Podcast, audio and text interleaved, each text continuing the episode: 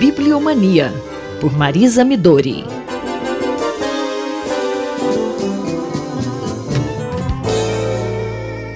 Bom dia, professora. A pandemia lhe rendeu bons frutos, não é? Bom dia, Simone. Bom dia, ouvintes da Rádio USP. Durante a pandemia, o Marcelo Hollenberg, este jornalista incrível da Rádio USP e de uma voz aveludada inconfundível, me convidou para fazer um programa com José Luiz Tarran, da Livraria Realejo.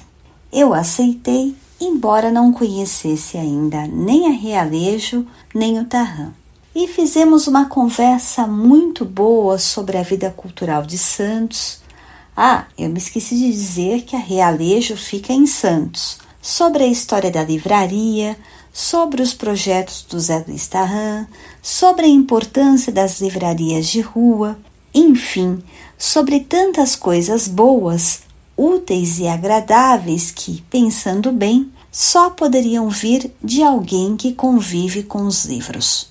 Para minha surpresa, recebi há três dias um livro cheio de bossa publicado pela editora Vento Leste. Cheio de bossa e de cores, pois além da capa ser muito bonita, o Zetarran é um excelente contador de histórias. Mesmo os temas mais sombrios ganham com ele uma coloração muito especial e uma musicalidade que é só dele, bastando lembrar que a livraria Realejo guarda sextas-feiras à tarde para um choro com seus convivas. E foi lendo O Intrépido Livreiro nos Trópicos que eu aprendi muito mais sobre este Santista cinquentenário que conheceu seu primeiro emprego no balcão de uma livraria aos 18 anos de idade.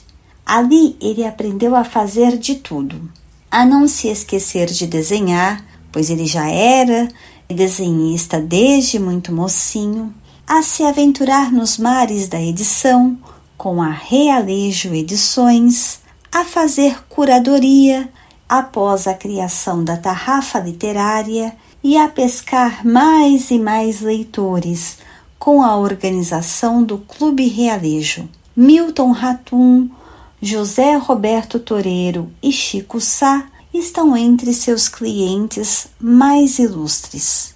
E tudo começou com o tal de Zé Pelim, mas essa história eu deixo para os leitores curiosos. Professor, o subtítulo do livro é Crônicas, Causos e Resmungos. Conta pra gente um resmungo bom do José Luiz Taan. Bem, Simone, depois dos resmungos, na verdade, vêm as reflexões, mas isso não está no subtítulo do livro. Bem, antes de falar dos resmungos, eu queria mostrar, não é, contar que o livro começa com uma coletânea de escritos publicados na imprensa. Há muitas contribuições que circularam nos jornais de Santos e outras no Publish News. Pelo volume e a variedade das crônicas, não é difícil concluir que estamos diante de um autor muito ativo e também muito criativo. Os casos são interessantíssimos.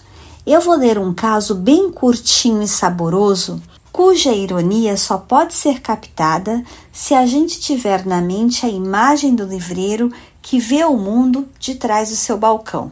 Vamos lá e depois prometo que leio um resmungo. O caso se chama Verão e diz o seguinte: é bem curtinho, então prestem atenção. Moça e criança adentram. Vocês têm sorvete?